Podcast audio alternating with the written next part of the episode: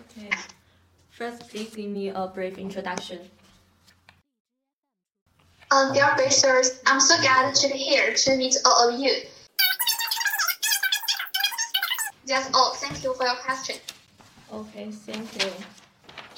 Now I have a question. Could you tell me something about your family? Yeah. Thank you for your question. That's all. Thank you for your question. Okay, thank you. 好，呃，下边由主考官来进行提问。不，考的是鲁东大学小教。那问你一个问题啊，就是关于小学教育的一些热点，或者说国家颁布的一些法律，呃，最近五年啊，包含两会的这些教育热点，关于小学教育方面的改革啊，你提出三个方面，并且对其中的一点来进行评述。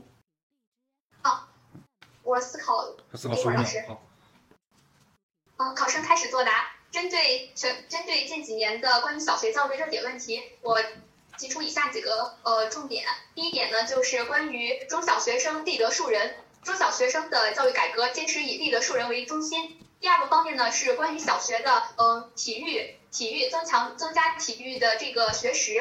第三方面呢，是增加小学当中的艺术的学时。下面我将对于以立德树人为中心进行重点论述。随着新时代的教育改革呢，立德树人它作为培养学生素质教育的一个重点。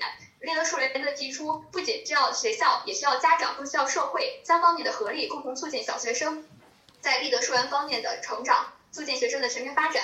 第一点呢，是在学校的方面，学校我认为可以通过课程育人、教学育人、活动育人，以及呃管理育人以及环境育人进行对于小学生进行一个教育。在课程育人方面呢，可以在小学通过开展这种呃呃思政的课，以及呢可以通过课程思政加强小学当中呃语文啦、数学、历史这些课程之间的相联系，在语文课堂当中呢培养学生的这种呃爱国主义的精神。通过教学育人，我认为教师呢可以在教学的过程当中呢，对学生进行在教育基础知识的基础上，教会他们如何去呃学习，如何培养高尚的品德以及良好的世界观的教育。在环境育人上呢，我认为可以通过在小学当中开设晚报，以及通过微信公众号宣传，以及通过这些宣传栏的展示，培养学生道德方面的意识。在呃活动育人上呢，我认为学校可以通过开展一些少先队的活动，以及参观图书馆等活动。呃，来进行教育。在全员育人方面呢，我认为学校培育在小学阶段呢，对于小学生道德的培育至关重要。这不仅需要教师，也需要在学校当中的这种各个的教学人员共同努力，实现全员对于小学生的一个道德教育。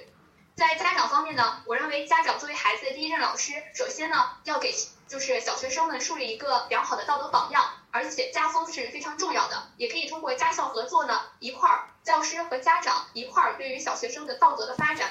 进行共同的培育。最后呢，我认为可以通过社会上的一种立德树人的一种教育机制，比如说呢，我们可以通过对学生参加这种呃学雷锋的主题教育活动，或者是呃参观嗯当地的一些呃这种英雄列碑，对于学生呈呈现出一个社会上的育人的作用。总之而言，我认为立德树人对于当前的小学生的身心发展，培育学生在德育、智育、体育、劳动教育和综合能力教育方面呢，十分的至关重要。也就是在坚持教学当中要坚持德育为先，能力为重。因此，我认为小学的德育立德树人要至关重要。呃，以上就是考生的回答。好，另外一个老师问的问题。好，请问一下，你以后是想从事小学哪一门科目的教学？啊，好的，我思考几秒钟，谢谢老师的提问。哎，稍等一下，就是听清楚题啊，就是你是想从事小学哪一门科目的教学？小学语文、小学英语？好，感谢老师的提问。呃，我我个人的想法呢是，呃，我以后未来想从事的是呃小学语文课程的一个专业的教师。嗯，就小学语文课程呢，我对于小学语文核心素养的理解呢，是要培养小学生的一种阅读思考，以及培养儿学生的一种思维能力、语言表达，同时呢，教会他们学习语文的学习方法，以及对于文化教育的传承。呃，我认为作为一名小学教师呢，是至关重要的。小学语文在当前的小学教育阶段呢，也是作为一个呃主科。嗯，同时呢，针对我刚才所说的这些语文的核心素养，是以后小学语文所重重点所讲述的内容。那针对这个学科呢，我也会在以下几个方面来提升自己。首先就是要具备这种专业的语文学科的素养知识，第二点呢，也要学习广博的文化基础，要上通天文下通地理。然后第三点呢，也要注重自己在教学心理学方面，从而更好的和孩子们相处，成为一名合格的语文老师。考生回答完毕。现在朱考官对你进行点评啊。嗯，好的地方，最好的地方就是这个在讲话的过程中，整个人的这个感觉很好，手势就是也是运用到恰到好处，没有出现特别明显的紧张啊。呃，然后你的整体的这个能力呢，给你考的这个学校，包括复试的这个表现，我觉得呢整体也是比较相符的。然后让你回答的一个问题，就是说到了关于小学方面的一些热点问题。你讲到了立德树人，谈到了关于小学体育、小学艺术教育这些，呃，然后你对于立德树人进行了一个展开，这个都是没问题的啊。但是呢，然后你后来呢又说了好几个方面，课时、教学、活动、环境和管理，这个也没问题啊。就是问题呢，就是出在了两个方面，一个方面呢就是回答问题的时间太长了，你没有重点的突出一个方面，就是你回答完问题之后，老师就只是感觉 OK，老师没有感觉到哇塞，知道吧？就是你在回答问题的过程中呢，你回答好多个方面，呃，你要就一个方面，就是让老师感觉到哇，这这个回答的真好，你每一条哎感觉都说到了，恰恰的面面俱到，会给人一种面面不到的一种感觉，在短短一分多钟的这个时间里边啊，这是一个问题。另外一个问题呢，就是关于小学生立德树人，你来讲这些之前呢，你要用十五秒到二十秒钟的时间，呃，你尽可能在答题的时候要学会以问题为导向，知道吗？我们为什么要立德树人？就我们现在小学生这个德育，它是出现了什么问题吗？对吧？你应该以这个问题为导向，哎，然后再来讲，哎，我们为什么要立德树人？第二个问题的话呢，就是回答的就有点机械了。人家问你以后想当一名小学什么教师，你就这这有啥思考几秒钟的？这就是你应该是应该是很久以前就做好的这种准备和思考的，对吧？哎，你就直接就讲语文老师就行了。而且人家没有继继续往下问你，没有说让你做一个这个语文老师应该具备哪些素养，人没问，对吧？你就直接回答一个啊，回答老师，我想做一个小学语文老师就可以了。如果人家继续再问你，人家万一万一想老考官想问你关于小学语文课程改革的东西呢？你啪一下回答回答了这么久，作为小学语文这个必备的这些素养，你就是所问非所答了，就不需要这么深入的去回答啊。你最多就是讲一下啊，就是我小时候的这个梦想，就是想当一名语文教师。为什么当语文教师呢？啊，因为我的中学语文教师对我影响很多。你最多最多就多回答几句，是关于我为什么要当语文老师的。你不能要回答当语文老师素养的啊，这个就是这个就是那啥了，说的多了。然后这个问题的话呢，你应该之前多多少少也有一些准备，然后但是呢，在措辞上，在用词上也一定要注意一些啊。你说作为一个小学语文老师，然后你用的一句词来形容“上通天文，下知地理”，对吧？你就就这个表述上就是这个就不行了。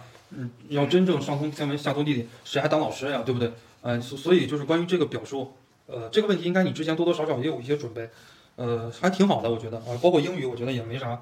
老师，要是我们那个学校初试笔是六比四，如果四十分的话，能大约在四十分满分，大约能在一个什么水平？我觉得你这个应该是可以得到三十二到三十四到三十五左右这样的一个水平啊，相当于八十分多啊，八十多分的整体的这样的一个水平啊。主要是第二个题，我觉得回答的不是很好，嗯，这个回答问题的时候一定要认真听题啊，一定要认真听题。其他的，我给你的点评就到这儿，没有什么太大的问题啊。整体来讲的话，我觉得你如果考。你的这个表现应该是算很上乘的表现，啊，然后我们看看英语老师怎么讲。好，英语的话就是还有个发音的问题，就是单词的发音你得去揪一下，你的单词发音还是有一点点问题的。然后呃，你因为你是跨考嘛，那个自我介绍里面可以简单介绍一下自己跨考的原因。哦，跨考的原因。对，然后问你的问题问的是你的家庭，呃，你你爸爸妈妈是的工作是与教育相关吗？讲的说你的家庭活动是读教育相关的书籍嘛，所以你可以就是润色一下，比如说你可以说爸爸妈妈喜欢呃阅读教育相关的书籍，然后你潜移默化的也养成了就是阅读的习惯，然后最后也对教育产生浓厚的兴趣，可以润色一下。好，好的。行，我们另外一个老师对你进行点评。好，不说我问的那个问题，就种就是只仅限于你答的那种啊，语文学科核心素养，注意你的专业性，不是说什么思维能力啊，是语言建构与运用、思维发展与提升。它这四个素养你一定要把它记牢了，好吧？然后你在后面提到你自己应当怎样去形成这份能力，你所谓的专业素养、文化什么知识、教育心理学，你全都在回答一个，就是他的一个教育，就是他的一个教育学科专业方面，他的知识方面。那你的教育能力呢？你的心理素质呢？这些也是需要答上去的哈。就你都是在打一个。卡了卡了卡了。好的，就是这样子，继续加油。嗯，行，好好准备吧。嗯，好，我们今天的模拟面试就到这啊。好，再见啊。